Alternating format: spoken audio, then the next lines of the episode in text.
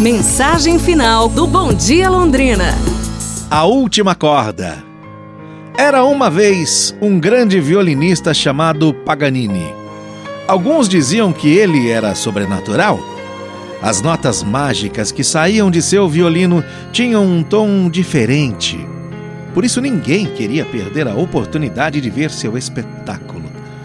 Numa certa noite, o palco de um auditório repleto de admiradores estava preparado para recebê-lo. A orquestra entrou e foi aplaudida. Mas quando a figura de Paganini surgiu, triunfante, o público delirou. Paganini colocou seu violino no ombro e começou a tocar. De repente, um som estranho interrompeu o devaneio da plateia. Uma das cordas do violino de Paganini havia arrebentado. O maestro parou, a orquestra parou, o público também parou. Mas Paganini?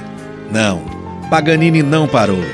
Olhando para sua partitura, ele continuava a tirar sons deliciosos de um violino com problemas, e nenhuma nota foi esquecida.